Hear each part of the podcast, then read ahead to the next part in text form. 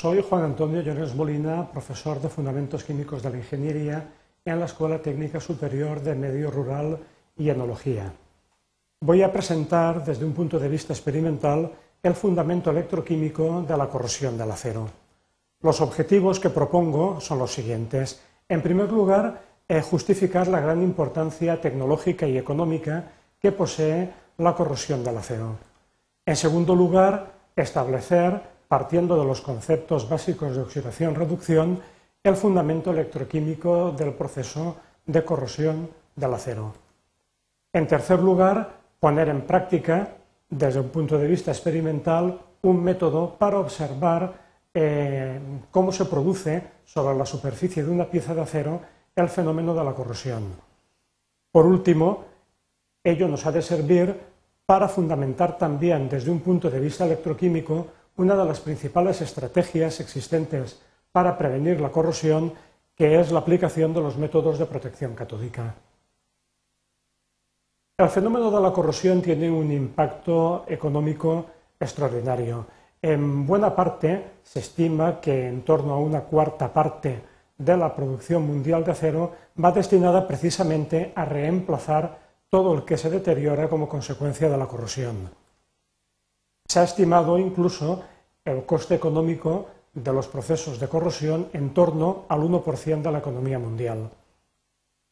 Hay casos como por ejemplo la corrosión del hormigón, de las estructuras de hormigón armado, que son particularmente importantes en cuanto a la necesidad de estar constantemente sometiendo a operaciones de mantenimiento las construcciones. También son de extraordinaria importancia los fenómenos de corrosión que tienen lugar en vehículos y maquinaria agrícola, acortando notablemente su vida útil. Pasemos, pues, a comentar algunos aspectos conceptuales básicos que nos permitirán comprender mejor el fenómeno de corrosión del acero. Consideremos, por ejemplo, una barra de zinc introducida en una disolución de sulfato de cobre. En dicha disolución tenemos el catión cobre 2 que da el color azul a la disolución, y la barra de zinc. A medida que pasa el tiempo podemos observar que eh, la barra de zinc va recubriéndose de un depósito Em, de color oscuro, rojizo, mientras que el color azul va desapareciendo. ¿Cómo podemos interpretar estos cambios? En primer lugar, el zinc está pasando a zinc 2 está pasando a la disolución, mientras que el cobre 2 va pasando a cobre metálico. Esas dos semireacciones podemos considerarlas por separado y podemos observar entonces que el zinc sería el reductor se oxida a zinc 2 pierde dos electrones y aumenta su índice de oxidación de 0 a más 2. Por otra parte, el cobre 2 es el que experimenta la reducción, es por tanto el oxidante y disminuye su índice de oxidación de más 2 a 0. Cuando ambos procesos tienen lugar de manera físicamente separada, es cuando tenemos el sistema conocido como pila galvánica.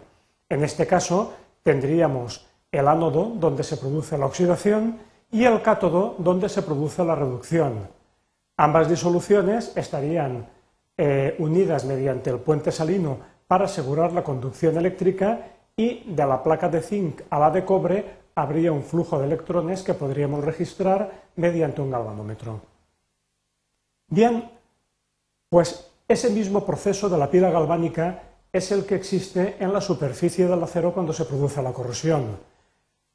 En el caso del acero tendríamos como reacción anódica, como reacción de oxidación, el paso de hierro hierro 2 Por otra parte, en un medio acuoso con oxígeno disuelto, la reacción que preferentemente tiene lugar es la reducción del oxígeno molecular a iones hidroxilo.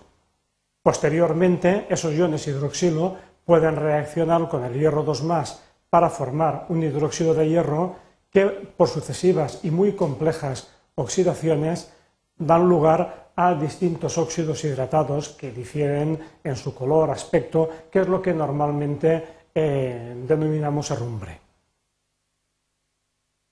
En el caso, por ejemplo, de una pequeña gota de agua sobre una superficie de acero, podemos observar cómo se forma una micropila galvánica. En los bordes de la gota de agua, donde la concentración de oxígeno molecular disuelto va a ser mayor, ahí tendríamos preferentemente el proceso de reducción, donde se van a producir los iones hidroxilo. Eso hace que el centro de la gota, más pobre en oxígeno molecular, vaya a ser la zona anódica, donde el hierro va a pasar a hierro 2 más a reaccionar posteriormente con los iones hidroxilo para formar el hidróxido de hierro que posteriormente dará lugar, como hemos visto anteriormente, a la herrumbre. Experimentalmente podemos eh, reconstruir este proceso de formación de pilas galvánicas del siguiente modo. Tenemos una disolución, un medio oxidante, preparado en gelatina para disminuir la difusión de los productos coloreados que se van a producir en las zonas anódicas y catódicas. Aquí, por ejemplo, tenemos un clavo testigo, un clavo doblado por la mitad y un clavo cerrado por su centro. La gelatina ha sido preparada de modo que contiene el anión hexacianoferrato que con el hierro 2 va a producir un complejo de color azul que nos permitirá visualizar claramente las zonas anódicas, las zonas donde se ha producido hierro 2. Por otra parte, llevando cuidadosamente con fenoftaleína, introduciendo fenoftaleína en la gelatina y llevando cuidadosamente el pH aproximadamente hasta 8, podemos considerar o podemos conseguir mejor que eh, ese exceso de iones hidroxilo que se producen en las zonas catódicas dé lugar a la coloración típica del viraje alcalino de la fenoftaleína, que lo observamos aquí con el color rojo tan característico.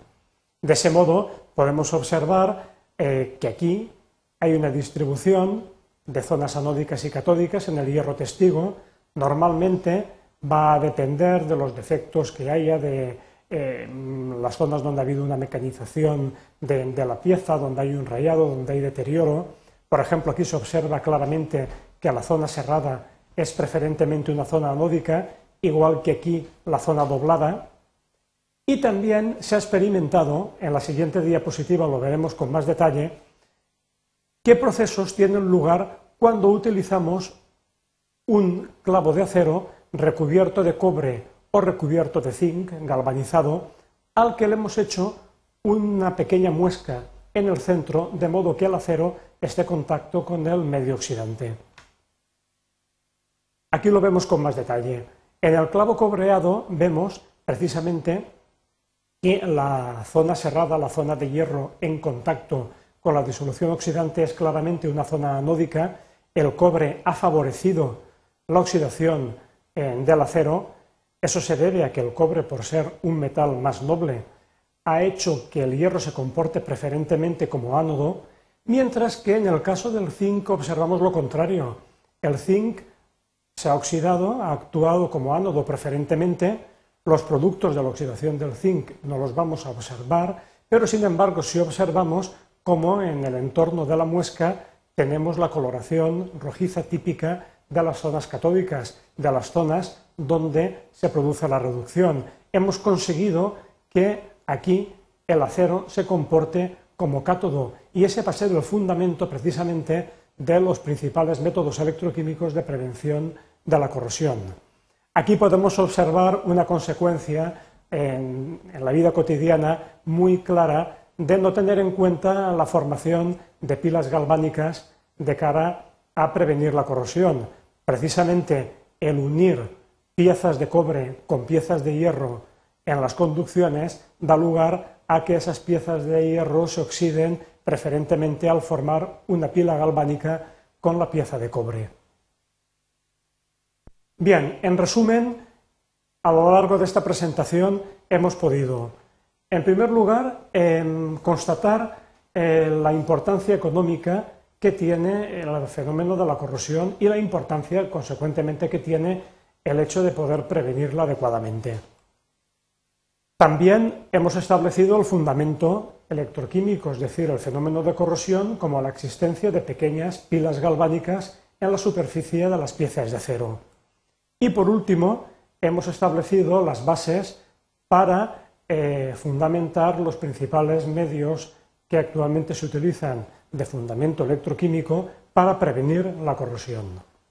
Bien, esta es la presentación. Gracias.